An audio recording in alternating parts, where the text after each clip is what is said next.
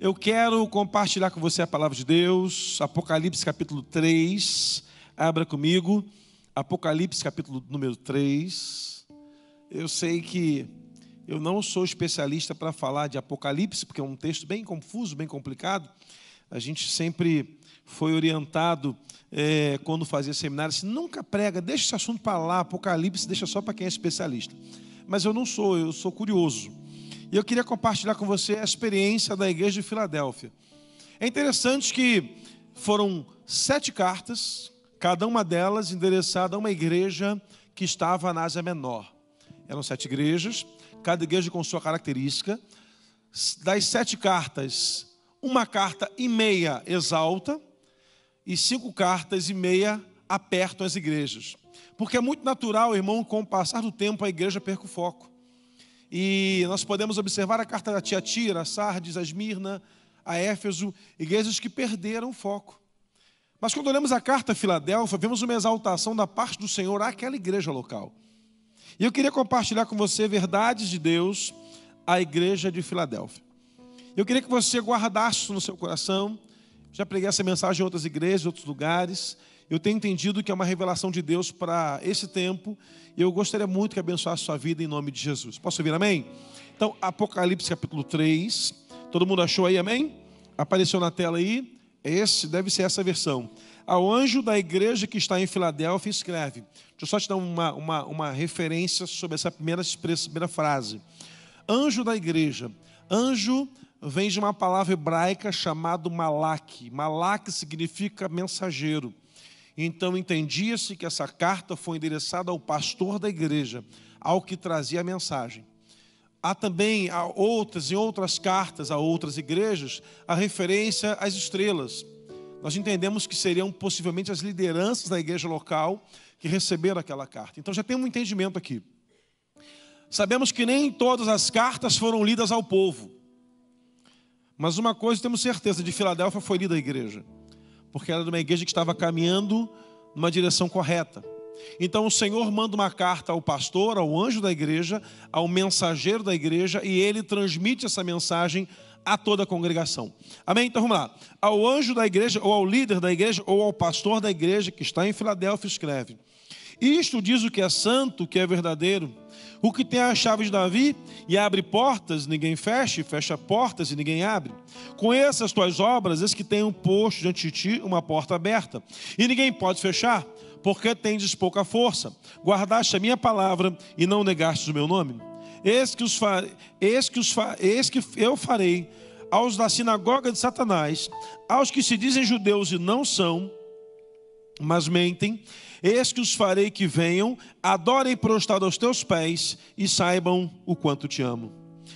Como guardaste a minha palavra, como guardaste a palavra da minha paciência, eu também te guardarei na hora da tentação que há de vir sobre o mundo todo, para, para tentar os que habitam sobre a terra. Eis que venho sem demora. Guardas o que tens, para que ninguém tome a tua coroa. Ao que vencer, eu farei coluna no templo do meu Deus, e dele nunca sairá Escreverei o nome do meu Deus, e o nome da cidade do meu Deus, a nova Jerusalém, que desce do céu, do meu Deus também, e o meu novo nome. Aquele que tem ouvidos, ouça o que o Espírito diz às igrejas. Amém? Eu fiz uma série na igreja pregando sobre as sete cartas. Virou também lição de célula, virou material legal. Não foi só eu que preguei, os pastores lá também compartilhamos e algum, né, fizemos até parte das mensagens juntas, foi muito legal. De repente, eu até mando o pastor essas ministrações para ele aproveitar se for por bem. Irmãos, Filadélfia, então, é uma igreja que recebe uma palavra de exaltação, já te falei isso. Mas eu queria te contextualizar primeiro politicamente, geograficamente e socioculturalmente sobre quem é Filadélfia, porque não tem lógica eu pregar sobre Filadélfia sem te explicar quem era e como vivia aquele povo. Filadélfia era uma cidade da Ásia Menor, era uma província uma província romana, a última província romana dentro do Ocidente. Ela estava na divisa com o Oriente. Hoje seria, hoje está na Turquia. A Turquia, por exemplo, é um país que parte dele faz parte da Europa, parte faz parte da África, da Ásia. Meio confuso, mas é mais ou menos por aí. Essa cidade, Filadélfia, ela era a última província do domínio romano. O Oriente, Roma, o Oriente, Roma não teve interesse em avançar mais e abandonou. Então Filadélfia era a última cidade. Ela, por ser a última cidade, tinha características diferentes das outras. Não tinha influência cultural das outras. E para que Filadélfia tivesse a presença do imperador pelo menos uma vez por ano, ela construiu um templo ao imperador romano. E todo ano, quando o imperador romano ia a Filadélfia, ele era adorado, recebia primícias, recebia ofertas, oferendas no templo dele. Então tinha um templo ao imperador em Roma. Então, toda vez que o imperador ia até Filadélfia, era uma viagem longa, melhorava-se o caminho até a cidade, melhorava-se com infraestrutura, levava-se benefícios para aquela região. Então, Filadélfia ela era uma cidade com uma característica diferente de todas as outras seis e das outras províncias romanas. Filadélfia também ficava numa região onde havia muitos terremotos. Constantemente haviam tremores de terra em Filadélfia, a cidade era toda destruída, mas por conta dos benefícios agrícolas que, que a cidade possuía, hum, as pessoas acabavam não indo embora de Filadélfia. Pós-terremoto, os vulcões entravam em erupção e parte da cidade era destruída com lava de vulcão e a cidade novamente era reconstruída. Então, Filadélfia também era uma cidade não rica, mas também não era uma cidade pobre. Ela se mantinha de pé com tudo que ela precisava. Ela consumia todo o seu produto interno bruto. Tudo que era produzido em Filadélfia, ela mesma consumia. Ela não exportava muita coisa, era só aquilo que não tinha muito interesse. Era uma cidade autossustentável. Filadélfia, então, irmãos, é um exemplo de gestão bem funcional. Em Filadélfia havia também um templo a um deus chamado Jano. Jano, para quem não sabe, foi o deus que deu nome ao mês de janeiro do calendário que temos hoje. É o deus Jano. Então, quando Roma foi escolher nome para os meses, Jano deu um nome ao mês janeiro, que é o mês que eu e meu filho fazemos aniversário. E havia uma tradição em Filadélfia, isso para você entender o texto, não adianta te pregar sem você saber disso. Havia uma tradição em Filadélfia. Todo último dia do ano, as pessoas iam de branco à porta do templo do Deus Jano, vestidas de branco. Tem crente que faz isso também hoje em dia, né? Vem de branco para a igreja para a virada do ano. Cuidado com o Jano, hein, meu filho. Você pode estar adorando o errado. Passa a vir de preto, de repente você não tem problema. E aí, as pessoas iam todas de branco para a porta do templo do Deus Jano. E aí havia um entendimento. O Jano era uma imagem, uma imagem que metade do seu rosto de bronze, lá no topo do templo, era metade, o lado esquerdo, o lado esquerdo do seu templo era triste e o lado direito sorridente. E as pessoas viravam o ano de branco na porta do templo, no átrio do templo de Jano. O sacerdote ficava dentro do templo. E quando o primeiro raio de sol iluminava o rosto de Jano, se iluminasse o lado triste, o lado esquerdo, o lado triste, era o ano de portas fechadas, o ano de miséria, o ano de sofrimento, o ano de tristeza. Se o primeiro raio de sol iluminasse o lado direito, o lado feliz do Deus Jano, as pessoas entendiam que aquele ano era o ano de portas abertas, o ano de bênção, o ano de colheita e fartura. Então, todo ano, o povo para a porta do templo esperando. Aí você vai dizer, pastor, mas o sol nasce às seis da manhã. Naturalmente, todo ano o sol vai bater no mesmo lado. Não. Se o ano nasceu nublado, e o sol aparecer duas da tarde, é possível que seja iluminado a outra face. Não há uma regra para o sol nascer e sair o primeiro raio de sol. Havia também uma igreja de Jesus lá, pequena igreja. E aí é engraçado que a carta do Senhor Jesus, escrita através do apóstolo Paulo à igreja de Filadélfia, começa contrariando a lógica da cidade. Entenda, se o lado esquerdo triste de Jano fosse iluminado, ano de portas fechadas. Se o lado direito do rosto de Jano fosse iluminado, portas abertas. Então o povo ia, a primeira raio de sol vinha, iluminava o lado triste, o povo ia para casa sofrendo. Só que a igreja recebe uma carta da parte do Senhor. Imagina Deus mandando uma carta para você, Igreja Batista da Alameda.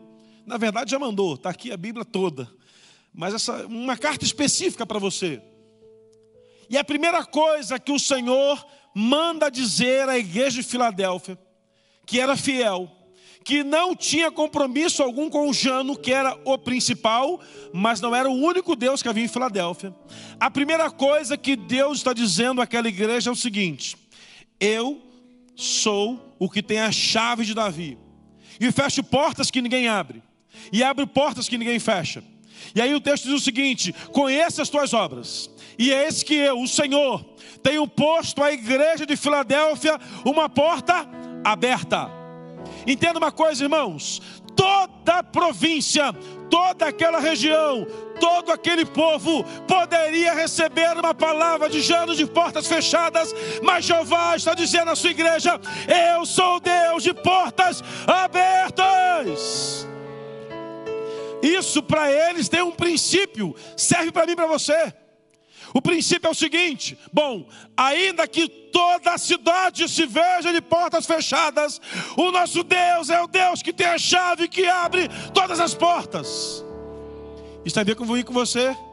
Os índices econômicos dizem que as portas estão fechadas, mas eu vim aqui para dizer a você que o seu Deus te diz: Ele é um Deus que abre portas, ainda que ninguém veja. O seu Deus é um Deus que abre portas, meu irmão. E é engraçado que o povo saía triste da celebração de Jano, porque iluminou o lado esquerdo. Ia falar uma piada aqui política, né? O lado esquerdo sempre atrasa o povo, né, meu irmão? Iluminou o lado esquerdo, o povo era um ano triste. E aí, o povo vai lá, não ri não, isso eu vou ficar com vergonha. O povo é para casa triste, de cabisbaixo, e a igreja está feliz. Por quê? Deus mandou uma mensagem para a gente. Qual foi? O nosso Deus é um Deus de portas abertas. Não, mas Jano, mas nós não temos nada com Jano. Ah, mas o, o templo foi, não tem, nós não temos nada com ele. Os índices econômicos não nos interessam. Nós não andamos pela vista, nós andamos por fé. Nós não andamos pela lógica, nós andamos pela fé. Nós não andamos pela razão, nós andamos pela fé. O justo vive da fé. Então, meu irmão, aprenda, ainda que tudo pareça contrário, a palavra em Apocalipse 3, versículo 8 diz que Deus conhece as tuas obras e coloca diante de você uma porta aberta. Eu não sei quem tem, aplauda o Senhor, meu irmão. Aleluia. Me dá mais um pouquinho de retorno aqui, por favor, só mais um pouquinho de retorno.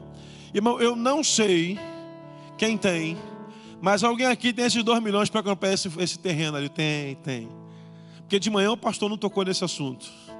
Tem gente aqui se remoendo, pastor, na cadeira, assim, ah, meu Deus, eu estou com dois milhões parado, não sei o que faço. Invista no rei, irmão.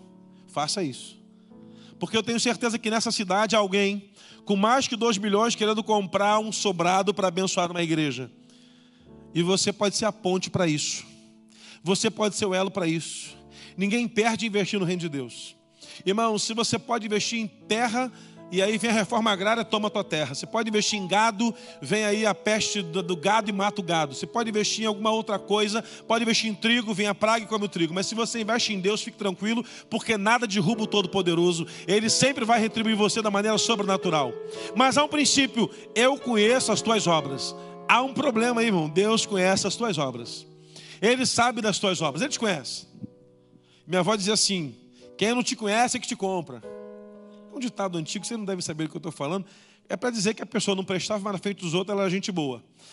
Eu fico imaginando, irmãos, toda a cidade que adorava Jano triste.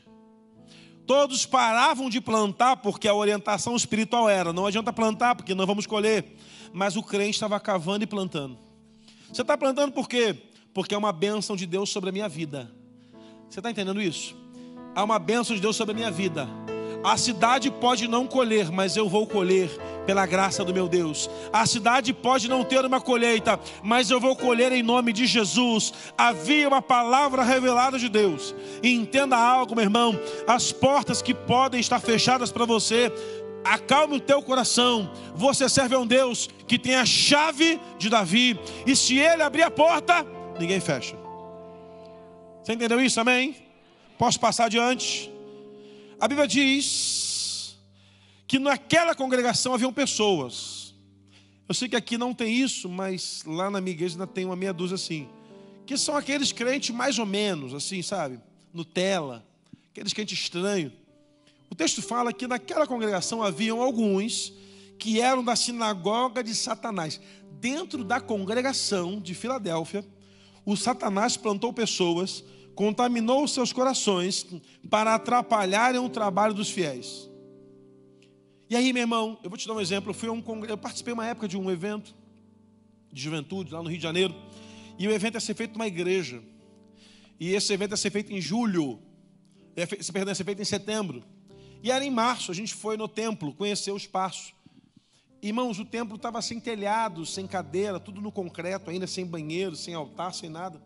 E o pastor estava usando um espaço, é, um espaço específico, dizendo assim, olha, para culto, falou, ó, o culto vai ser feito ali, o templo vai estar pronto, vai estar com telhado. E aí tinha um rapaz que me falou assim, mas não vai dar tempo. Aí o pastor vai estar com um telhado aqui colocado já em setembro, vai estar tudo telhado, já aqui coberto. Aí o menino, difícil. E vai ter também a iluminação já funcionando, é um moço, muito difícil.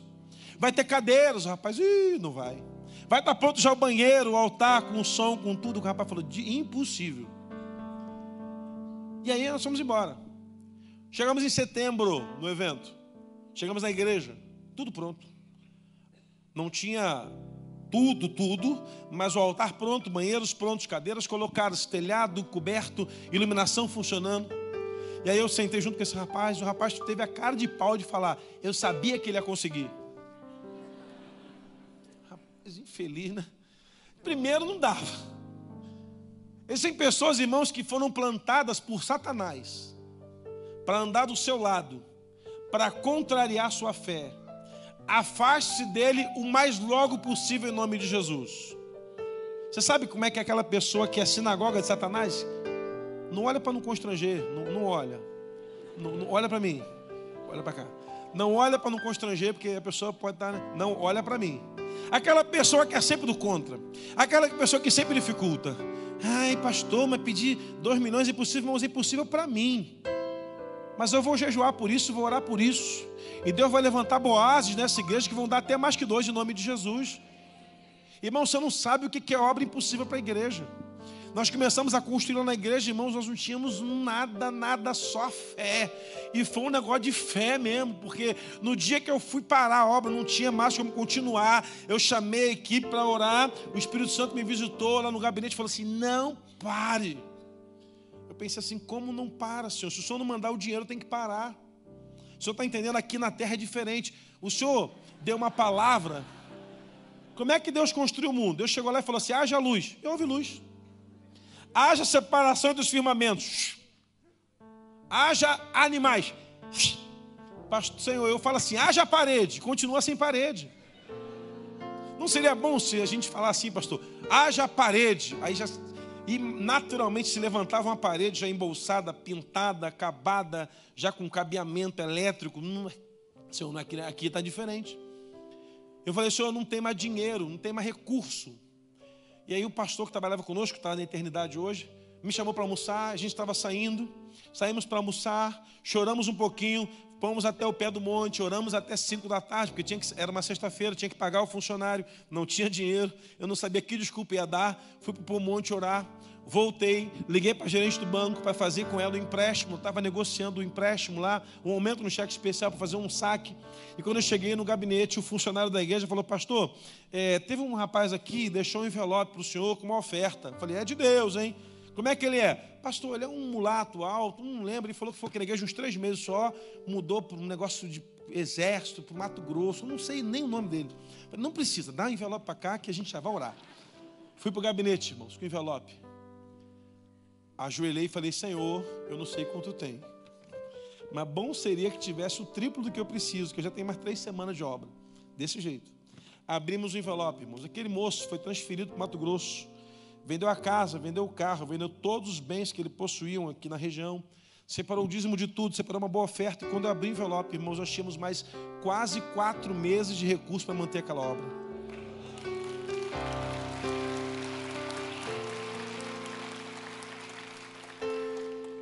Estufei o peito, saí do gabinete para conversar com os funcionários. E aí, vamos continuar? O seu Deus não está morto, ele ainda está vivo, meu irmão. Ele ainda ouve a oração do justo. Se eu tivesse compartilhado essa crise com um da sinagoga de Satanás, e falasse assim, viu, pastor, por que começou essa obra? Eu sabia que ia acontecer isso mais cedo ou mais tarde. Eu não sei você, meu irmão, mas aprenda uma coisa: se você não tiver uma palavra de ânimo para dar àquele que está sofrendo, fique calado em nome de Jesus. Fique calado. Porque de vez em quando, irmãos, o inimigo planta pessoas à sua volta, no seu negócio, na sua família, na sua empresa, na sua célula, no seu ministério, na sua igreja, dentro dessa igreja, para ser uma voz que vai calar a nossa fé. Eu entendo, meu irmão, que o meu Deus vai nos honrar perante as pessoas que se levantam com palavras contrárias à nossa caminhada.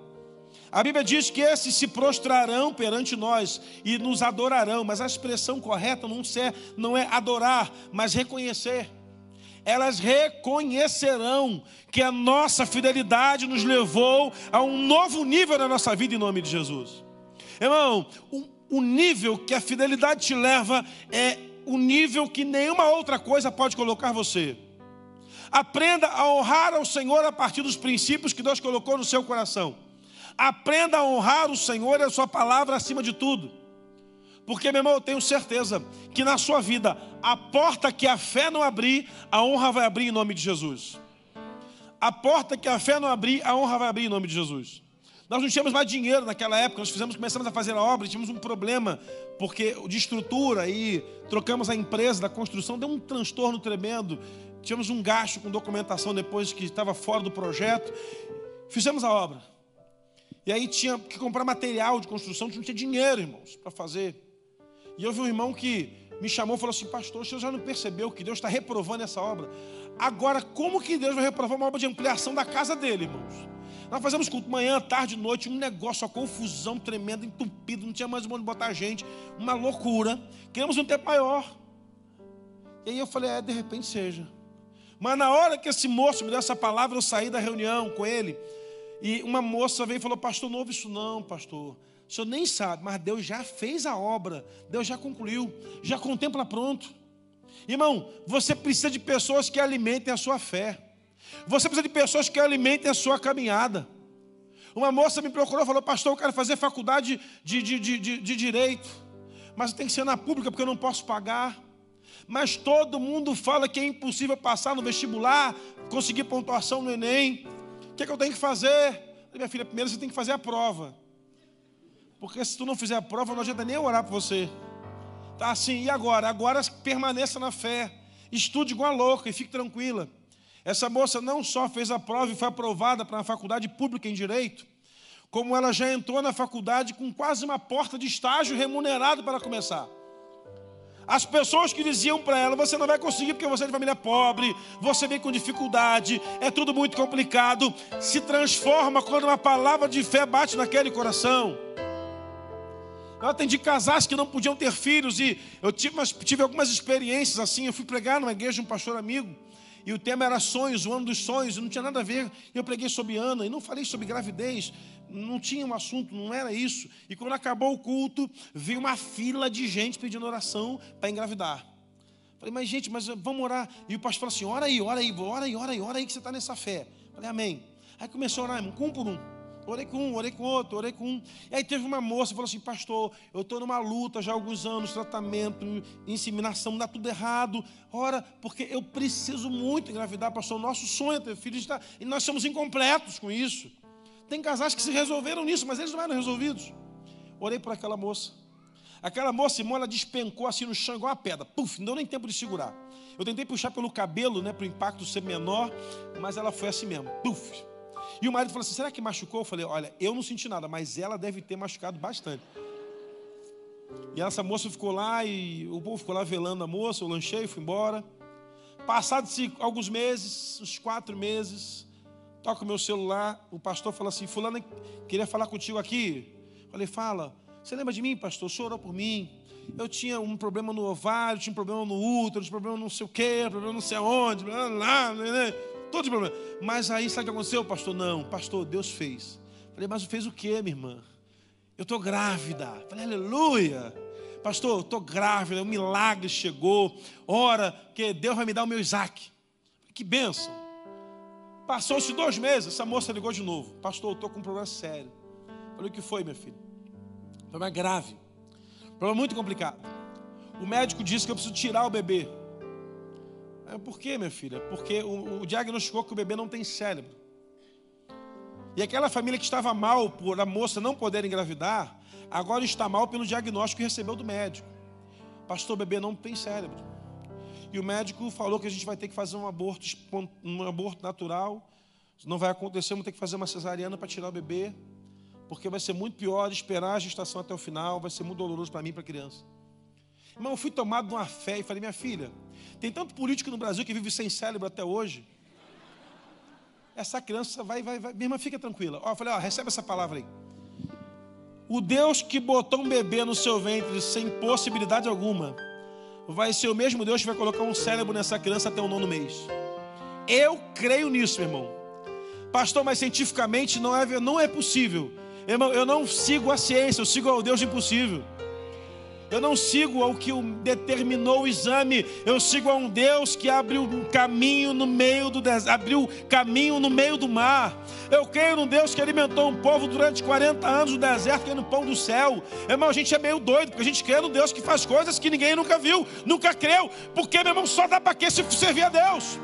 E essa moça fez os exames todos. O médico falou: tira. Ela falou: não vou tirar, trocou de médico.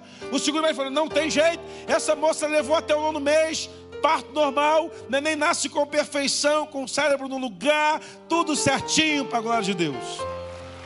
Mas aí, mas o problema não é esse. Eu fui lá no culto, ela foi na igreja, apresentou, contou a história, todo mundo chorou. Mas o médico fez o exame e descobriu essa questão, uma mancha no cérebro. Ele não vai andar, ou não vai falar, ou não vai enxergar, não vai ouvir, é um problema sério. Essa criança aí não vai, vai vegetar. E está essa moça de novo em crise. Minha filha, tu já não podia engravidar, já nasceu o neném. Não tinha saída, já botou o. Fica tranquila. Não deu vida à sinagoga do Satanás, minha filha. Um dia eu fui pregar nessa igreja. Há uns cinco anos depois, tinha um moleque correndo, pulando, gritando. Falei, rapaz, esse menino aí não para um minuto. E aí eu falei com o pastor, quem é? Esse é o Isaac. Que Isaac? Um daquela moça. Falei, ah, é? Aí eu fui nela. Minha filha, que é pastor, o menino não para de falar, grita, corre, pula, sobe. Falei, agora manda o médico, leva no médico, manda ele gritar no consultório do médico. Nada contra o médico, a gente chama medicina. Medicina é um sacerdócio que Deus colocou sobre o homem para ser a mão dele para curar pessoas. Mas ela não tem o direito de decretar a falência quando a última palavra vem do Deus Todo-Poderoso. Irmão, eu fico imaginando quantas pessoas disseram para essa irmã: para, não vai dar certo, desista, retroceda, não vá adiante. Pessoas do meio da igreja falavam isso. Uma moça com o marido no estágio final em coma no hospital. Os médicos disseram para ela assim: olha, não tem mais muito o que fazer, é só agora esperar, porque a notícia pior será. Todo mundo já fazia, dava uma palavra de consolo a essa irmã. Ah, irmã, que Deus possa abençoar nessa hora difícil, a gente sabe que né, está para partir. E, e ela assim, é, vamos, vamos esperar. E ela assim, até que ela aceitou que o marido já estava praticamente morto. Já tinha gente arrumando outro casamento para ela. Ó, quando ele partiu, tem um sobrinho, um cunhado que mora lá não sei aonde, a gente boa, também maduro, vai dar certinho. E essa mulher começou a pensar assim: é, meu marido já morreu, só falta só agora Jeová dar um estalo. Até que um dia, irmãos, essa mulher teve um sonho. E veio testemunhar que no sonho ela sonhava que Deus, um anjo do Senhor, entrava no hospital e apertava o peito do marido dela com uma força tão grande que ele fica, começava a voltar a reagir do problema que ele estava, ao sonho que ela teve. Ela falou assim: Deus, significa que o anjo vai levar, né? O anjo da morte vai levar o marido. Dois dias depois ela recebe uma ligação do hospital: vem aqui que tem uma notícia boa para te dar. E ela chegou lá, o marido estava sentado na cama comendo, comendo com a enfermeira auxiliando, já cheio de aparelho. O médico falou assim: a gente não sabe o que aconteceu, mas houve uma reviravolta muito grande no processo dele Parece que os medicamentos deram um efeito maior. Parece que o tratamento terapêutico avançou tal ponto que ele está ficando melhor. Eu acredito que breve ele volte para casa, daqui a uns três meses, volte para casa bem. Com três semanas, o moço estava de alta, voltando para casa. E as pessoas que falaram para a esposa que não tinha mais jeito, estavam no culto agradecendo a Deus pela vida dele. Sabe qual é a questão, meu irmão? Sempre vão ter pessoas que não vão olhar para o seu problema com o seu olhar elas vão olhar na perspectiva delas. Mas o seu relacionamento com Deus vai abrir a porta que você precisa, porque Deus conhece a sua obra, é a sua obra. As pessoas olham para as suas crises a partir das suas expectativas. Olhe para Deus a partir da sua fé e creia que o Deus de milagre ainda moverá sobre a sua vida em nome de Jesus. Aquela sinagoga de Satanás um dia se prostraria perante eles para dizer: de verdade, o seu Deus é poderoso, ele é maior. Eles se diziam judeu, mas dos judeus e não eram. Por que essa expressão? Porque eles é, se faziam por puros, se faziam por santos, se faziam por conservadores da palavra, mas não eram. Mas há um princípio aqui bem interessante. O versículo 8 fala o seguinte: Eu conheço as tuas obras e sei que vocês têm pouca força. Aprenda, meu irmão, você não é forte o suficiente para entrar em algumas batalhas. Entre revestido pelo Senhor em nome de Jesus. Eu olho para o Josafá e vejo Josafá o maior exemplo na Bíblia de alguém que entra numa batalha sem poder vencer. Três povos contra ele: Amonita, Moabita, habitante de Seir. Três povos. Os estudiosos da teologia dizem que eram aproximadamente 104 soldados para cada soldado de Israel. 104 soldados para cada um. Não, pensa numa guerra onde há 104 soldados contra um. Isso é mais que impossível. E o Josafá vai chorar, dizer assim: Deus, não vai dar, é impossível, eu não vou conseguir. Deus levanta um profeta no meio da congregação. Esse homem é tomado por Deus fala: não vai ter nem que pelejar. Imagine um Deus que não vai dar vitória na guerra, Deus vai livrar da guerra e dando vitória. E o homem é Josafá, o rei, tomado da sabedoria de Deus e tomado por uma palavra liberada profética, ele muda o curso, ele chama o povo, vamos para a guerra. Soldados, final da frente de batalha. Cantores, primeira fila. Instrumentistas, segunda fila. Quem toca percussão vem aqui, quem toca o, o trompete fica lá, quem toca o chofar fica aqui, organiza direitinho e vamos para a guerra. Irmãos, é impressionante. Saem aqueles homens para um campo, para o meio de uma batalha. E a Bíblia vai dizer que quando. Obrigado, irmão, Deus te abençoe. E muito, muito, muito. Esqueci o meu. Deus abençoe o senhor então, pastor. Abençoa os dois, pode ser os dois? Deus abençoe os dois. Irmãos, pense. Esse homem vai para a guerra. E no meio da guerra, eles começam a cantar louvores. Irmão, eu não consigo entender cabeça de crente. O crente está na luta cantando louvor. O crente está na guerra cantando louvor cantando louvor de vitória. E, e geralmente quando está na guerra cantando de fogo, né, meu irmão? Quem de fogo dá uma esquentada na gente, né? E está lá o povo cantando, lembrando do que Deus fizeram no passado. E aí, os inimigos começam a lutar entre eles. Eu não sei qual foi o motivo da briga, mas começaram a brigar entre eles. E a Bíblia diz que todos lutaram. E aí tem uma expressão no texto que fala assim: e ajudaram-se a matar uns aos outros. Eu imagino os dois últimos. Como é que os dois últimos se mataram? Aldinho, vem cá que eu vou te matar. Vem cá. Cadê a câmera? Fecha aqui. Irmão, entenda. Aldinho é meu amigo, amo esse homem.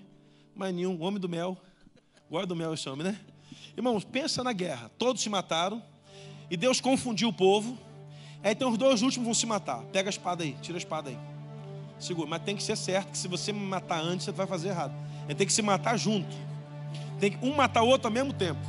Na barriga, que é onde tem mais espaço para a espada pegar, né? E aí os dois começaram e ó, prepara para matar. Aí, vamos lá, no três, hein? No um, do...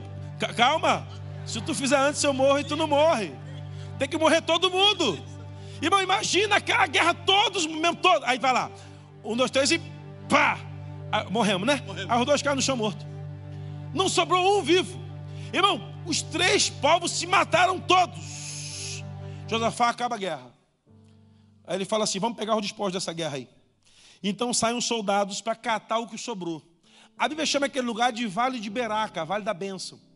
Os soldados passam três dias pegando despojos de guerra, três dias, colhendo espada, escudo, lança, capacete, coraça, sandália, pega tudo.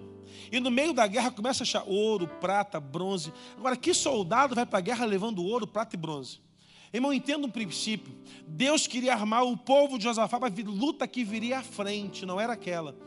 E os inimigos, sabendo disso, já se afastaram. E quando o inimigo se levanta contra Josafá, ele tem arma suficiente para destruir qualquer império que viesse contra ele. A guerra que você vence hoje providencia a sua capacitação para que você entre numa guerra maior amanhã e a vença também em nome de Jesus. A guerra que você vence amanhã coloca você num degrau acima para que você entre em outra peleja e lute também. Aprenda, não fuja das batalhas que o Senhor colocou você, porque se você foge da guerra de hoje, você perde a guerra de amanhã. Levante a cabeça, Deus é contigo, Ele conhece as suas obras, sabe que você é fraco, mas permaneça nele. Ele é fiel. É assim. Deus está fazendo, diga comigo, Deus está fazendo. Um pastor amigo conta uma experiência de que, um pastor amigo, um pastor conhecido, conta uma experiência de que ele e a esposa venderam o apartamento deles para comprar uma casa, queriam comprar uma casa. Não tinha dinheiro para isso. E aí ele foi, estava num apartamento alugado, muito apertado para ele, a esposa e as filhas. E ele foi no banheiro da casa com a esposa, no momento profético, pegou o batom da esposa. E, e tem que ser o batom certo, né, irmão? Tem aquele batom que custa mil dólares, que a mulher só usa uma vez por ano. Se ele usasse esse batom, o casamento acabava. Aí ele pegou um batom, escreveu assim: Deus está agindo no espelho do banheiro. E todo dia, quando ele entrava no banheiro do quarto com a esposa, eles liam aquela frase: Deus está agindo. E Deus agiu. Deus agiu. Eles compraram a casa deles, uma casa maravilhosa, ampla, bacana, top. Limparam a casa toda, apagaram Deus está agindo do espelho. E uma médica alugou aquele apartamento. Essa médica, irmãos, vivia numa depressão profunda, muito profunda. E um dia essa médica pediu o contato dele, a imobiliária, que queria falar com ele. E aí ele atendeu, disse: Não, pode passar. E essa médica ligou e falou: Olha, o senhor, o senhor não me conhece, eu sou a médica que aluguei seu apartamento, que você morava. Ah, sim, sim, eu não, morei um tempo alugado aí. E essa casa é uma casa excelente, mas tem um negócio estranho. O que, que é? Eu não sei o que significa, mas quando eu vou tomar banho quente no banheiro, eu ligo o chuveiro, o banheiro fica tomado por uma fumaça, uma neva. E quando eu vou no espelho, está escrito assim lá: Deus está agindo. O que significa isso, pastor? Eles disseram: Isso significa que Deus está agindo. O batom foi apagado, mas ficou marcado, ficou manchado o vidro. A cara falou assim: Sim, pastor, mas o que significa isso para mim? Ele disse para ela: A senhora não sabe, mas Deus está agindo também na sua vida. Aquela mulher tinha um milhão de apartamentos para alugar na cidade dele, mas ela alugou aquele apartamento. E aquela mulher falou assim: Então faz o seguinte, me ajude, porque eu estou morrendo de depressão. Ele marcou um encontro com essa mulher ela foi à igreja, entregou a vida a Jesus, foi batizada nas águas da igreja. Hoje é uma líder de célula na igreja dele. Ela não sabia onde ela estava entrando, mas antes dela entrar naquela casa, Deus já estava agindo. Até porque agindo Deus, quem impedirá? Irmãos, a Bíblia diz que somos fracos. Não tente ser aquilo que você não é. Fuja da aparência do mal, fuja da tentação, corra de problemas, mas entenda: nas lutas que você entrar, você será poupado da batalha, porque o seu Deus é contigo e Ele é o Deus que abre o mar para o povo passar com o pé seco. Erga sua mão ao céu bem alto e diga: Meu Deus, Ele abre o mar. Diga mais forte: Meu Deus, Ele abre o mar. Diga mais forte: Meu Deus, Ele abre o mar. A Cássia canta essa música. E você vai entoar o hino da vitória. Toda vez que o mar vermelho. Chame logo esse nome para te ajudar. É nas horas mais difíceis que ele mais te vê. Você pode cantar de pé, meu irmão, de pé? Se passares pelo fogo, não vai te queimar. Cadê o baterista? Cadê o baterista? Tem que ter bateria nessa música. Que o mar atravessou, e no nome do Senhor o hino de vitória. Do outro lado canto. Me ajuda aí, baterista. Irmão, eu, eu só, só, não senta não, pera aí, ainda tem mais duas horas para falar. Mas fica em pé aí, você não vai cansar não. Eu vou ficar em pé, você pode ficar também. Irmãos, essa música foi num dia que eu estava morrendo. Eu, eu passei um dia na minha vida, irmãos, que eu não sabia mais o que fazer. Eu estava passando uma fase tão difícil. Eu estava sentado na, minha, na sala da casa onde eu morava, com a Bíblia na mão, chorando, sem saber para que direção ir. E embora tivesse uma palavra da parte de Deus, eu não acreditava que aquilo era possível. E eu estava com a Bíblia na mão. Não existia WhatsApp, nada disso. Existia, ainda existia um negócio chamado Orkut. Orkut. E aí eu estava sentado lá. E alguém falou assim, lá comigo no Orkut, pastor, você conhece essa música da Cassiane? E eu fiquei ouvindo essa música durante horas. Ouvindo essa música por horas. Sabe quando uma adoração entra na tua alma, baixista, que ela te invade e te dá força para se levantar e dar um grito de liberdade, dizendo, ah, eu vou vencer. E eu comecei a gritar sozinho, meu irmão. Satanás não tem mais vez porque o meu Deus é o Deus que um dia libertou Israel do Faraó, libertou Israel do Egito, abriu o mar, e se Ele é capaz de com um sopro abrir o mar, Ele vai também me dar o que eu preciso. Meu irmão, o seu Deus não esquece, Ele não caducou, Ele tem todo o poder. Acredite, Deus está vivo. Ele está vivo. Eu creio nisso. Pega sua mão bem alto. Como é que começa a música, lindinha? Como é que começa a música? Quem é o homem? É, vai lá, canta aí, minha linda, que eu não sei como é que começa, eu sei como é que termina. Até porque o final das coisas são melhores que o início delas. Ah, quem é homem que teve o poder de andar sobre o mar? É essa aí, essa mesmo. Vamos lá. Homem que teve o poder de andar sobre o mar. Quem é esse que pode fazer o mar se calar? No momento em que a tempestade vier te afogar, ele vem com toda autoridade e manda acalmar.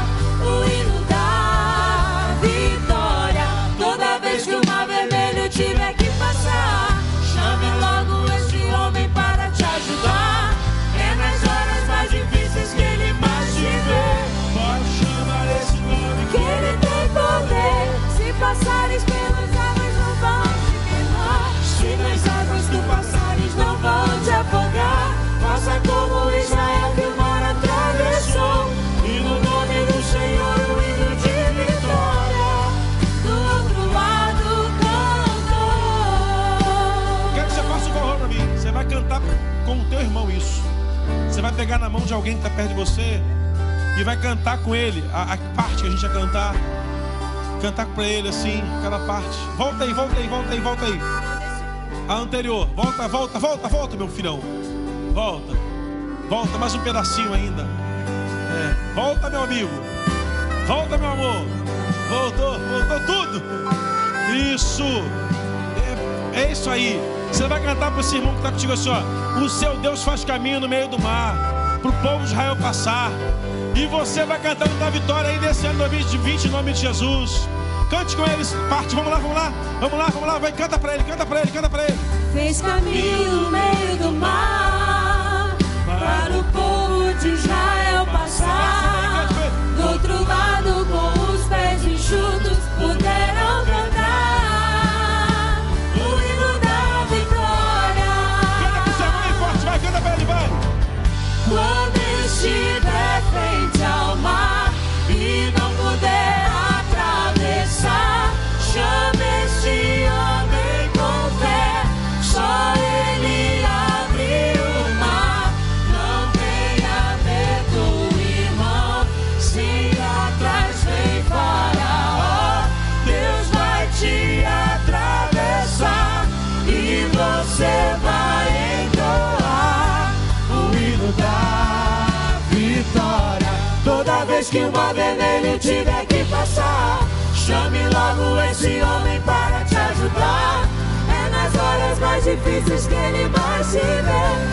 Pode chamar esse homem que ele tem poder. Se passares pelo fogo, não vai te queimar. Se nas águas tu passares, não vai te afogar. Faça como Israel que o mar atravessou. E no nome do Senhor, o hino de vitória.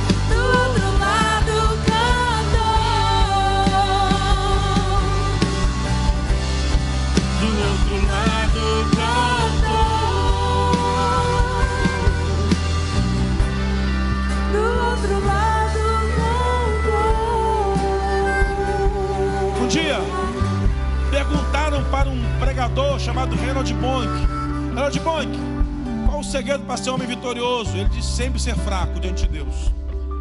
Um dos maiores avivalistas do nosso tempo morreu esse ano agora. Qual o segredo para ser um grande homem de Deus? Sempre ser fraco diante de Deus. Não adianta guerrear com Deus, você vai perder. Guerreia ao lado dele. Ele vai estar contigo nos dias mais difíceis da sua vida. Eu fiquei, irmãos, eu estava passando dias difíceis. E esse louvor me levantou, eu fui para o monte. Eu sou de orar em monte, eu sou crente de igual cabrito, eu gosto de subir monte. Eu estava orando no monte e tem uma igreja pequenininha assim, lá bem pequenininha, cabe 10 pessoas lá. E lá, meu irmão, é aquela, lá é aquele lugar que o fogo pega daquele jeito que não precisa nem fazer muito esforço. Eu fui lá. E eu sou conhecido, né, irmãos? Pastor, que bom que o senhor veio. Vai trazer uma palavra? Falei, vou, eu quero só uma oportunidade de cantar. Aí eu cantei essa música. A irmã também cantou comigo, desafinada, tadinha. Tinha uma jovenzinha com um pandeiro na mão. E ela chapava a mão no pandeiro, pá, tic, pá, aquele pandeiro, irmão. Deus moveu aquele lugar. Eu saí de lá com tanta autoridade do Senhor, com tanta autoridade do Senhor, que eu passei na igreja. E uma pessoa falou assim- falou assim: Pastor, você está com uma cara diferente, você está com uma cara estranha. Eu Falei assim: O que que você quer dizer com isso, minha filha? Ela podia ser demitida depois disso, né? Falar que o pastor está com uma cara diferente, cara estranha. Você está com uma cara assim de vitorioso. Eu Falei: É, porque eu tenho fé de que tudo aquilo que ontem parecia impossível, hoje já está realizado e re- restaurado em nome de Jesus. Não há nuvem que não passe sobre a sua vida, não há tempestade que não se acalme, não há terremoto que não cesse, não há crise que não vá embora, mas uma coisa é certa: o meu, o seu Deus, Ele é o mesmo ontem, hoje e será eternamente. Glorifique e aplauda o nome dEle! Se você conseguir sentar, senta. Senta aí vocês aqui mesmo. Isso. Vamos lá, meu irmão. Eles entenderam. E o Senhor olhou para aquela igreja e viu eles são fracos. E, é- e é um paradoxo isso. Na Bíblia, né, meu irmão? A Bíblia diz que quando você é fraco, aí é que eu sou. O diabo olha você e fala assim: não, eu não vou conseguir, não vai dar certo, é impossível. De verdade. Mas quando você fala assim, eu creio em Deus de milagre, um Deus de sobrenatural, meu Deus é comigo, Ele é poderoso, Ele é meu sustento, Ele é minha rocha fiel, Ele é inabalável. O diabo fala: não vai dar, não vai dar, não vai dar, e ele afasta, porque ele sabe que toda vez que você é fraco, você se derrama na mão de Deus e Ele te exalta. Ah, meu irmão, hoje não vai sobrar nada pro diabo nesse lugar. O diabo vai sair daqui sem nada hoje, em nome de Jesus. Eu tô no fogo agora, irmão. Pegou fogo. Cassiane me esquenta. Eu, a Cássia é sensacional. Essa moça é de uma simplicidade, irmão. A Cassiane ela é pequenininha. Ela é de uma simplicidade. Ela canta, ela parece uma bomba. Ela era da minha cidade, da pastoreando uma igreja agora no exterior de São Paulo. Ela era uma bomba atômica. Eu lembro dessa moça um dia orando pelo prefeito. Era um prefeito anteri um anteriores, eu estava na sala do prefeito, ela estava lá junto, ela cantou um louvor para o prefeito, e depois que ela cantou, ela orou por ele, e aí quando ela acabou de orar, ela falou, pastor, profetiza, não tem nada para profetizar para ele, só que vai ter ruína, destruição, ele não vai ser reeleito. Porque foi o que Deus falou na hora. Aí ele até chorou, falou, pastor, senhor, geralmente vocês oram para dizer que vai dar certo. É, mas Deus já falou que já deu errado. E saímos dali, e ela rindo, falou assim, Sabe que Deus falou comigo a mesma coisa? Falei, é, é que é o mesmo Deus. E aí fomos embora pensando o seguinte: Deus não falha, irmãos. Ele não erra, ele não dorme. Porque dorme você, no ponto às vezes. Ele não dorme. Aquela igreja agora tem um princípio. Eles são fracos e o Senhor vai cuidar deles, porque conhece as obras. E aí o versículo 10 fala assim: Como guardaste a minha palavra da paciência, eu também te guardarei na hora da tentação. Aprenda uma coisa, irmãos. O Senhor já está dizendo àquela igreja: vai vir um dia em que todos serão tentados, todo mundo vai ser tentado, mas vocês guardaram a palavra com paciência. Esperei com paciência no Senhor, e o Senhor se inclinou para mim e atendeu o meu clamor. O salmista fala isso no Salmo 40. E um dia eu estava ouvindo um exegeta, um camarada que é top nesse negócio de Bíblia, pregando. E ele falou assim: irmãos, o primeiro conceito que o texto, vem cá comigo, câmera, me peça essa cadeira aqui. Essa cadeira aqui, hoje eu estou meio artista, estou meio teatrônico, né? Ah, meu Deus, a minha mulher vai ver isso em casa, ela vai falar demais na minha cabeça. Meu irmão, só uma referência. Deus está sentado no trono. Que trono, hein? Tronão, hein? O texto fala assim: Esperei com paciência no Senhor, e ele se inclinou para mim. Na palavra hebraica, ele se fez descer. Em hebraico, ele se fez descer para atender o meu clamor. Quando você aprende a esperar com paciência no Senhor, o movimento do céu é ele se fazer descer para ouvir o teu clamor. A falta de paciência faz Deus permanecer no trono, mas a sua paciência em esperar nele, você nunca vai ser desamparado em nome de Jesus. Diga para uma pessoa bonita que está ao seu lado: espere com paciência no Senhor. E diga assim para ele: Ele vai se inclinar, Ele vai se fazer descer para ouvir o seu clamor. Eu creio, meu irmão, que muitas pessoas aqui já perderam a paciência, mas você vai voltar o tempo da paciência na sua vida e o seu Deus vai se inclinar a você para ouvir o seu clamor. Imagine, irmão, um mundo com 7 bilhões de habitantes, Deus se movendo na direção do meu clamor, porque ainda que pareça estranho, Deus é pessoal, Ele age na sua singularidade, na sua particularidade assim como age com todos os outros habitantes da terra, mas ele move diferente contigo. Ele sabe a hora de apertar você e sabe a hora de afrouxar o parafuso também. Mas eu imagino você com paciência. Aquela igreja guardou a palavra da paciência. Por quê? Eles eram perseguidos, eram envergonhados. Filadélfia os envergonhava, os humilhava, mas aquela igreja permaneceu paciente. A nossa resposta vem do alto. Somos de Deus, Ele é conosco. Se Ele é por nós, quem será contra nós? Permaneceremos dele para sempre. Aí o crente passa por um resfriado, larga a fé. O patrão fala assim: ó, vai ter corte na empresa. O cara nem sabe se vai ser cortado, já larga a fé. Irmão, em nome de Jesus, a maior virtude de um conquistador é a paciência. Essa é a maior virtude de um conquistador. Tenha paciência. Aprenda a esperar com paciência no Senhor. Ele vai se inclinar para você. Pode ser hoje, em nome de Jesus. Se tu já tem aguardado com paciência, pode ser hoje, em nome de Jesus. Versículo 11, bota na tela, eis que vem sem demora. Guardas o que tens, para que ninguém tome a tua coroa. Essa expressão tem um princípio bem interessante. Havia Jogos Olímpicos em várias cidades, havia também em Filadélfia um esboço de Jogos Olímpicos. E o prêmio para aquele que vencia as suas modalidades era ganhar uma coroa. Uma coroa feita de louros, mas também uma coroa feita de ouro. Nem sabe se metal, acredita-se que o metal era ouro. Só que aquela coroa ela não era definitiva, ela era provisória. Você venceu a, a modalidade que você faz parte hoje, você ganha a coroa hoje. Daqui a um tempo tem outra Olimpíada, ano que vem. Se você perde a modalidade, você tem que entregar a coroa para quem venceu naquela modalidade que você venceu no ano anterior. Então, um exemplo: o sujeito venceu no boxe. Venceu no boxe. Ele ganha a medalha, a coroa. No ano seguinte, se ele não competir ou perder, o que vencer leva a coroa dele. O Senhor está fazendo uma associação das duas coisas. Ele fala o seguinte: guardas o que tem, para que ninguém tome a tua coroa.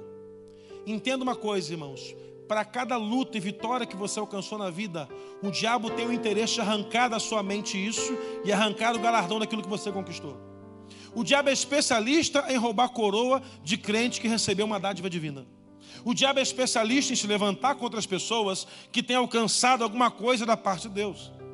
O diabo fala assim: ele é o usurpador, ele é o pai da mentira, ele é o ladrão, ele é o roubador das nossas almas. Ele tem o interesse de arrancar a tua coroa de vitória todos os dias. Agora, irmão, entenda uma coisa: acalme-se, guarde com paciência no Senhor, mas faça uma coisa também: conserve o que você tem. Um dos princípios aqui é fique calado. Cuidado com quem você fala e o que você fala. Tem um livro da Joyce Meyer que eu aconselho você a ler, Eu e Minha Boca Grande. Eu dei um desse para minha sogra uma época. Nenhuma referência contra. É porque ela gosta de Joyce Meyer, eu dei para ela. Não, lê isso aqui, lê, mas lê, lê direitinho, anota as coisas e tal. E pratica, porque tem que ler e praticar o livro. Eu fico pensando, irmãos, quantas pessoas são fisgadas por Satanás porque falam demais. Guarda o que você tem. O que Deus falou ao teu coração, guarda. Espere o tempo de Deus para publicar a visão que Ele trouxe a você.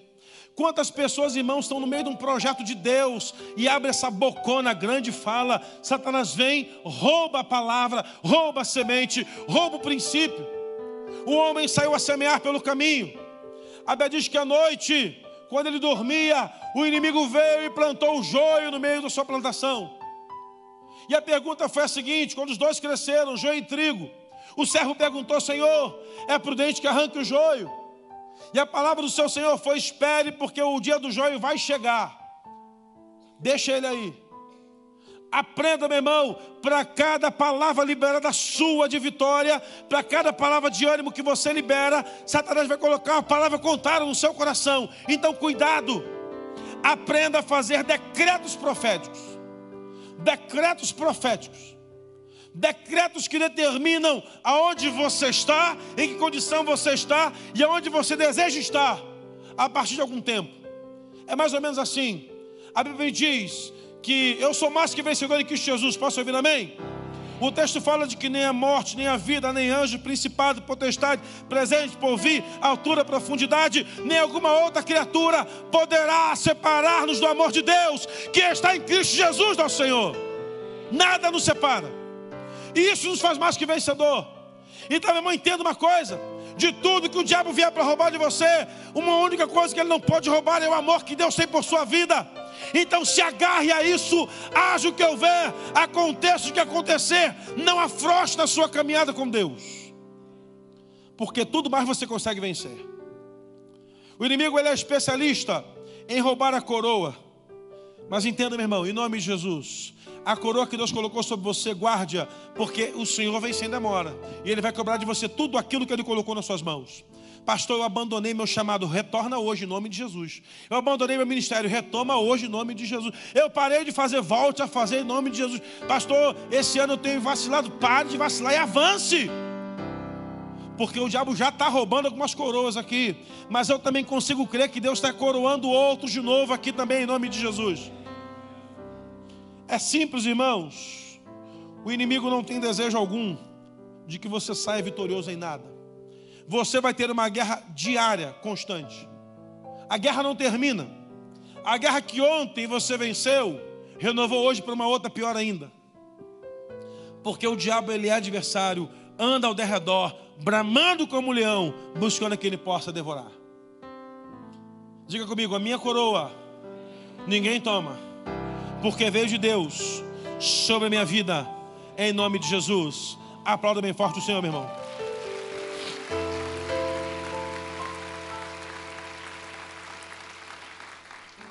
Escute. Agora vem a parte legal, que é só tudo que eu falei, o mais importante vai ser agora. Assim, versículo 12. Ao que vencer, farei coluna do templo do meu Deus, dele nunca sairá. Escreverei sobre ele o nome do meu Deus, o nome da cidade do meu Deus, a nova Jerusalém que desce do céu, do meu Deus e também o meu novo nome. Entenda uma coisa. Eu te falei que em Filadélfia tinha terremotos, lembra disso? no templo de Jano, para cada sacerdote que aposentava, de qualquer Deus que fosse, ele levantava uma coluna do lado de fora do prédio do templo, uma coluna gigante, redonda, até o alto do templo. Nessa coluna tinham três placas: o nome do sacerdote que aposentou, todos tinham que aposentar com 60 anos, não podiam passar de 60, tinham que parar e trazer um outro sacerdote da casa para substituí-lo. 60 anos. Estava lá a coluna estabelecida, ele botava o nome do sacerdote, colocava o nome do Deus que ele serviu durante esse tempo todo, colocava o nome da família e o nome da cidade. Então era lá, exemplo, Luiz Wagner, servo de Jeová, da cidade de. Eu nasci em Duque de Caxias, no Rio de Janeiro, Duque de Caxias, era minha cidade de nascença, e colocava o nome do Deus que eu servia, Jeová da provisão. Era assim. Era simples assim. Só que tinha um princípio. Toda vez que tinha terremoto e a coluna caísse, a coluna caiu, não podia levantar de novo. Aquela família perdeu o ofício sacerdotal, porque a coluna caiu. Era mais ou menos assim. Está tendo terremoto, está tremendo a terra, saia todo mundo correndo de casa. Para que a família não perdesse o ofício sacerdotal daquela casa, saia todo mundo correndo, escorava a coluna com madeira. Coluna, escora, amarra esse negócio para não cair. Pode cair não. Porque se a coluna caísse, aquela família perdia o direito ao sacerdócio naquela cidade ou para aquele Deus. Era uma prova de ser reprovado pelo seu Deus. Imagina, irmãos, dezenas de colunas amarradas, escoradas de madeira para não cair. O pior não era a coluna cair, era a vergonha que o sacerdote passava por ser reprovado, primeiro, era a vergonha que a família passava pela reprovação, e a vergonha que o Deus dele passava por ter caído aquela coluna. Porque haviam vários deuses, e deuses que eram desconhecidos, ninguém conhecia. E aquelas colunas serviam como um ponto mais turístico do que cultural, do, do, que, do, que, do que espiritual. Caiu a coluna, acabou, pode ir embora, não serve mais. A igreja de Filadélfia convive olhando diariamente para essas colunas. Quando eles passavam, a maior construção que havia em Filadélfia era o templo, o templo Ajano. Quando eles passavam, estava aquele templo imenso de várias colunas. E o Senhor dá uma palavra profética à igreja. E essa palavra profética vai para você agora em nome de Jesus. Fala o seguinte: ao que vencer, o que vencer o quê? Escute, depois você repete. Ao que vencer, o que vencer o quê? A tentação. O que vencer a guerra, o que vencer a luta. Ao que vencer, o Senhor diz: Eu farei coluna no templo do meu Deus.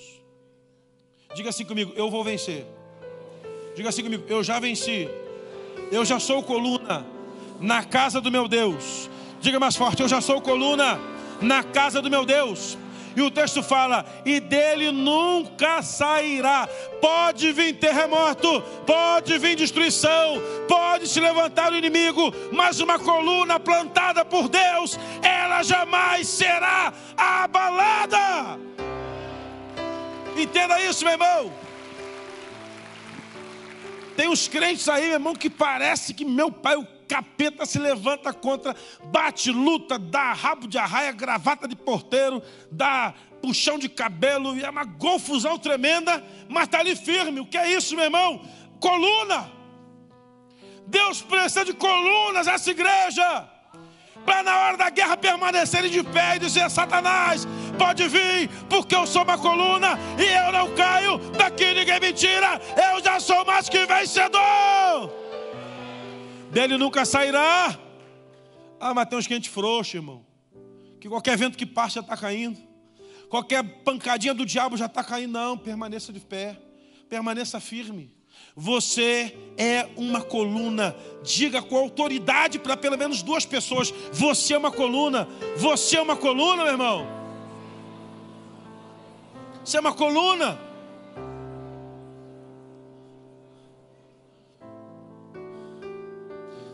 Agora, Deus está dizendo assim: está vendo lá, em, lá, na igreja, lá, no templo do, do, do Deus Jano, tem uma coluna lá.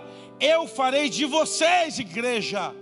Agora pense: o povo simples, camponês, cuidando das coisas mais simples da terra, nunca se compararia a um sacerdote de Jano, estudado, preparado, orientado. Aí Deus fala assim para aquele povo simples, que arava a terra que irrigava a terra, igreja de Filadélfia, vocês serão colunas da casa do meu Deus. Isso mostra, irmãos, que Deus não tem os critérios que o mundo tem. Pastor, mas o fulano é mais preparado do que eu. Para Deus não é isso que importa. Embora se preparar seja muito importante, mas para Deus não é isso que interessa. Pastor, é, é, não, é, eu, eu sei, mas eu sou um cara, na minha família eu sou menos privilegiado. Não tem problema, você vai ser a coluna que Deus vai colocar naquela casa, naquela família, em nome de Jesus. Esse ano, o pastor Sebastião vai batizar alguém na sua família, em nome de Jesus. Você vai ser uma coluna tão firme naquela família, que por que não crer que Deus vai batizar, que o pastor vai batizar toda a sua família em nome de Jesus? Só alguns receberam, pastor, mas já são alguns pelo menos. Não tem problema não, o resto das famílias vão para o inferno, não tem problema. Eu vou te dar uma segunda chance, irmão, em nome de Jesus, porque é uma palavra profética. Esse ano o seu pastor vai batizar alguém da sua família em nome de Jesus. Por que não dizer que ele vai batizar toda a sua família em nome de Jesus? Você será a coluna de restauração de toda a sua casa em nome de Jesus. Aí você vai dizer, pastor, a minha família é muito difícil. Bom, Olhe para você, meu irmão. Tinha alguém pior que você naquela família? Não, ser sincero. Olha pro seu, lá para o seu interior agora e lembra como é que tu era uma carne de pescoço. Como é que tu era uma carniça braba. Você era ruim demais, meu irmão. Se Jesus mudou você, Ele pode mudar qualquer pessoa na face dessa terra. Porque tinha aqueles pecadinhos que tu escondia que ninguém via. Sabe, sabe, irmão. Se Deus conseguiu fazer uma obra na sua vida, meu irmão, para a sua família já ficou até fácil. Fique tranquilo, toda a sua casa vai se render ao Senhor, porque você é uma coluna plantada por Deus naquele lugar em nome de Jesus. Tem mais uma coisa: a coluna não vai sair, e aí Deus vai escrever o nome, vai ser registrada o nome do seu Deus. E aí, esse, esse aqui é um negócio que eu tenho que gastar um tempinho nisso, porque qual o nome de Deus? Aí você vai dizer, pastor, Deus é Jeová. É, os testemunhas falam isso. Não, pode ser também Javé, é, os, os, ortodoxos preferem assim. Ele pode ser o El Shaddai, sim. Meu irmão, não se preocupe com o nome. Na verdade, o nome de Deus que não foi revelado a nós, para que a gente não isso no pecado de chamá-lo em vão, é um negócio engraçado isso. O nome de Deus é o nome que você quiser. Para Moisés, para Abrão, era Jeová Jirê. Porque um dia Abrão sobe o monte com seu filho Isaac.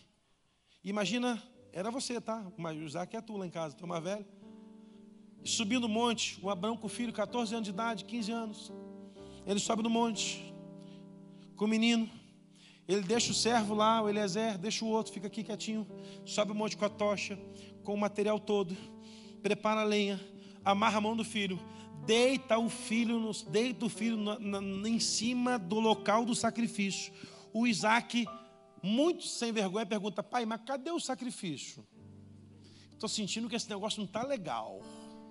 O Deus de Abraão, o homem da fé, um homem que tinha uma revelação de fé sensacional, fala: Jeová girei, Deus proverá. Abraão pega o, o cutelo, pega a faca, prepara o golpe. Quando ele prepara o golpe, uma coisa de Abraão tinha de bom, graças a Deus, e a Isaac se deu bem nisso, ouvia bem.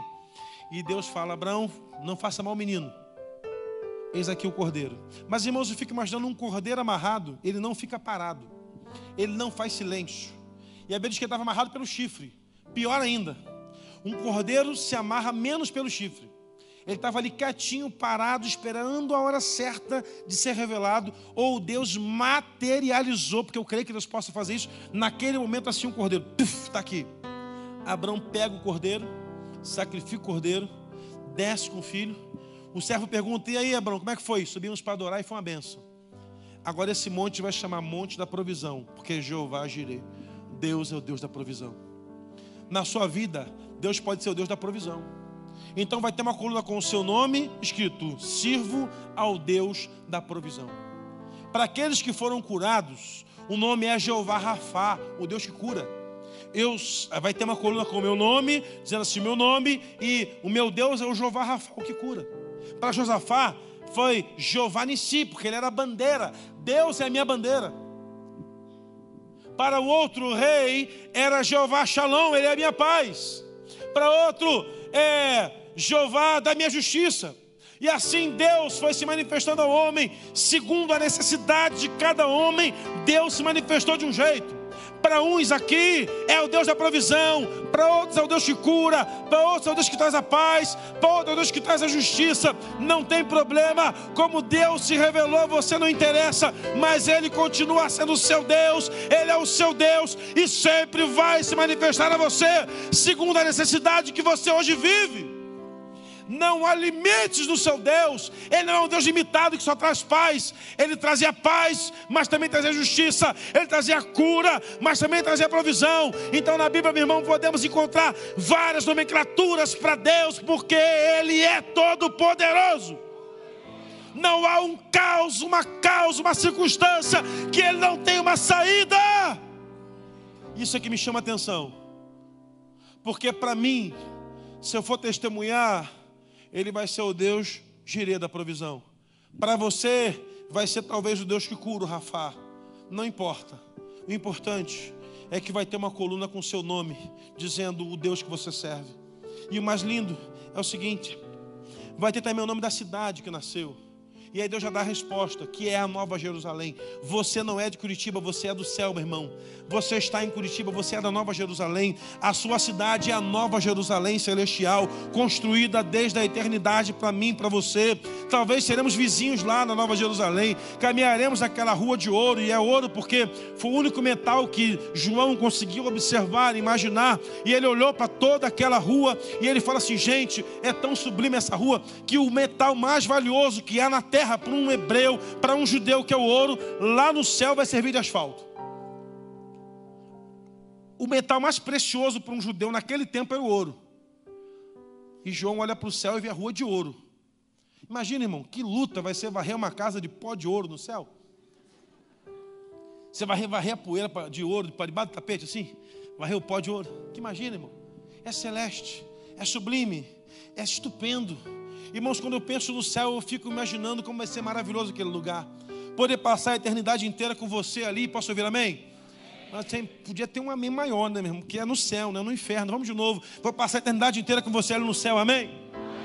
E a gente vai estar lá a eternidade inteira. A gente não vai se cansar de conhecer, gente de adorar, de buscar, de servir. Vai ser sublime. Só tem uma coisa que é espantoso. Eu acredito que essa coroa aqui vai ser aquela coroa com as pedras que o Senhor vai colocar na sua trajetória. Que a Bíblia chama de galardão.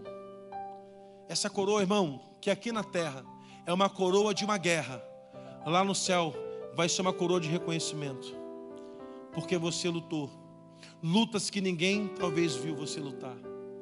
Quando Davi se apresenta ao rei Saul para guerrear contra Golias, Saul fala assim: meu filho, esse cara é guerreiro desde a infância. O nome dele não era Golias por batismo, era Golias dado pelos hebreus. E Golias significa aquele que desnuda ou aquele que envergonha. Os homens passaram 40 dias sendo envergonhados por aqueles gigantes. Até apelidaram o cara de Golias, 40 dias, 40 noites. De manhã levantar para envergonhar. E aí o rei Saul fala: Meu filho, mas o cara é guerreiro desde a infância. Você não sabe, você nunca guerreou. E Davi fala assim: Não, meu rei, seguinte. Quando eu estava lá no campo cuidando das ovelhas do meu pai, veio um leão pegou a ovelha do meu pai. E eu fui lá, rebentei a boca do leão para salvar a ovelha. Que homem é esse, irmãos, que luta com o leão por conta de uma ovelha? Talvez Jessé não tivesse nem a contabilidade certa das ovelhas, mas Davi sabia da sua responsabilidade. O nome disso chama-se honra. Ele honrava seu pai matando o leão para salvar a ovelha. Passados uns dias veio um urso e pegou a ovelha. E eu me atraquei para tirar a, a, ovelha da, da garra do urso. E eu vou fazer assim com esse filisteu. Davi lutou batalhas que ninguém viu. Davi guerreou contra o urso, guerreou contra o leão e ninguém viu. Você vai dizer para mim, pastor, tudo bem, mas ele era o Davi. Tá, mas leão é leão em qualquer lugar, meu irmão. Leão é leão em qualquer época. Urso é urso em qualquer lugar. Eu vi um vídeo um dia de uns caras andando de bicicleta lá no Canadá, se eu não me engano, e parecia um urso. O cara aumentou a velocidade gigantesca, o urso correndo, e ele olhou para trás assim, que tinha um, um, uma câmera no capacete, o urso estava perto, ele aumentou a velocidade. Irmão, a motivação é essa. Eu não sou de correr, você também pode não ser de correr. Talvez você não consiga correr daqui até Porto Alegre, direto, sem parar. Mas se eu botar quatro leões famintos atrás de você, você corre daqui até Uruguai, meu irmão, sem parar. Corre. De salto alto, se duvida. A mulher corre de salto alto. Tudo é a motivação que vem atrás de você. Davi vence o leão e o urso. E aí Saul fala assim: vai lá, meu filho, guerreia então. Isso mostra para mim para você que Davi não estava despreparado para aquela guerra, porque Deus já havia feito Davi vencer aquela guerra. Davi já havia vencido outras batalhas. Davi estava habilitado por Deus. Existem guerras que você vence e ninguém está vendo. Guerras no seu quarto, guerras na sua casa, na sua intimidade, guerras que você passa em que só você e Deus. Não dá nem para compartilhar com o outro, é você e Deus. Deus está conhecendo essa tua guerra. Permaneça firme e fiel, porque uma coluna não perde nem grandes nem pequenas batalhas. Você pode não tropeçar numa pedra gigantesca, mas tropeçamos às vezes em pequenos ressaltos no asfalto, no, no, no, na calçada da rua. Cuidado com as pequenas pedras. Deus está olhando para você, Ele conhece as suas obras e Ele sabe que você precisa vencer as pequenas batalhas que você passa em nome de Jesus. Quando eu olho para essa revelação de que haverá, havia um reconhecimento aos fiéis, aos simples, eu trago para você essa palavra. Igreja da Alameda, em nome de Jesus. Você é uma coluna que Deus plantou nesse lugar para a glória dele. E as pessoas olharão para você e reconhecerão o Deus da sua vitória por onde você passar no nome de Jesus. Eu passo por guerras e as pessoas me rotulam. Aquele ali foi o que venceu o câncer. Pronto, rotulado, o homem que venceu o câncer. Aquele venceu a falência. Rotulado, venceu a falência. Aquele venceu o divórcio, restaurou o casamento. Restauração. As pessoas vão dar o nome a Deus por aquilo que você venceu. Prepare-se para vencer muito em 2020 em nome de Jesus. Porque cada vitória que você tiver exaltará o nome do seu Deus, porque Ele é poderoso, Ele é fiel. Eu queria profetizar sobre a sua vida agora em nome de Jesus. Eu não quero me furtar em sair daqui sem profetizar na sua vida. Eu não posso guardar o que Deus colocou aqui dentro, porque o que Deus coloca aqui dentro do pregador, se não for externado a você, não valeu a pena ter ouvido ele.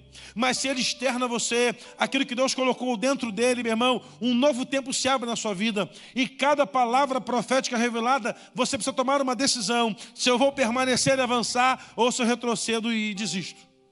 Duas coisas acontecem. Se você decide avançar para aquilo que foi liberado sobre a sua vida, a primeira coisa é um destino profético que foi trazido a você. Quando alguém dá uma palavra a você para que você faça algo, um destino profético foi aberto sobre a sua vida.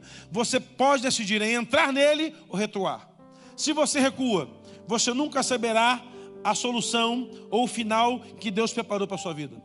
Mas quando você avança, meu irmão, prepare-se. Deus está colocando você num novo nível na sua fé e na sua caminhada em nome de Jesus. Eu confio e creio que hoje Deus está levantando missionários nessa terra. Homens que serão missionários em Curitiba. Homens que pregarão o evangelho de Cristo nessa cidade, como se estivessem pregando na África. Eu me lembro de uma pessoa que procurou o seu pastor para dizer: Pastor, eu quero ser missionário na África. E o pastor perguntou assim para ele: Você já ganhou sua família para Jesus? Não. Como é que Deus vai te usar na África se não usa você na sua casa? E esse moço voltou para casa, ganhou o pai, ganhou o irmão, que a mãe já era crente, ganhou o pai, ganhou o irmão, ganhou o cunhado, ganhou toda a família para Jesus. Voltou e falou, pastor, depois de cinco anos, pastor, toda a minha família foi salva, batizada, estou pronto para ir para a África. O pastor falou, agora ganhei seus vizinhos. E esse moço ganhou todos os vizinhos dele para Jesus. E aí perguntou para o pastor, pastor, e agora? O pastor, agora você está pronto. Ungiu e mandou ele para uma cidade no interior da África. E deixou esse moço lá. Dez anos depois, esse moço volta para testemunhar na sua igreja. Ele fala assim: irmãos, estou na África e naquela cidade onde eu estou, Deus avivou toda aquela cidade, todos os moradores daquela cidade entregaram a vida para Jesus. Não tem mais oração a outro Deus. E agora eu quero ir para a cidade vizinha, porque eu aprendi com meu pastor na minha igreja que se eu não ganhar primeiro a minha família, não vou ganhar nunca a África. Aí o teu pastor manda você ganhar o teu vizinho e você fica chateado. Está entregando meus postos. Não acredita no meu chamado. Irmão, conversa. Enquanto Deus não usar você para ganhar Curitiba, Deus não vai levar você para ganhar o Canadá. Enquanto você não, Deus não usar você para ganhar Curitiba, Deus não vai levar você para ganhar a China. Prepare-se, irmãos, para se, ser um homem incendiado, uma mulher incendiada por Deus, para pregar Jesus nessa cidade, porque o seu testemunho é de coluna sobre esse lugar em nome de Jesus. Se coloque de pé e levante suas mãos bem alto ao céu. Levante suas mãos bem alto ao céu.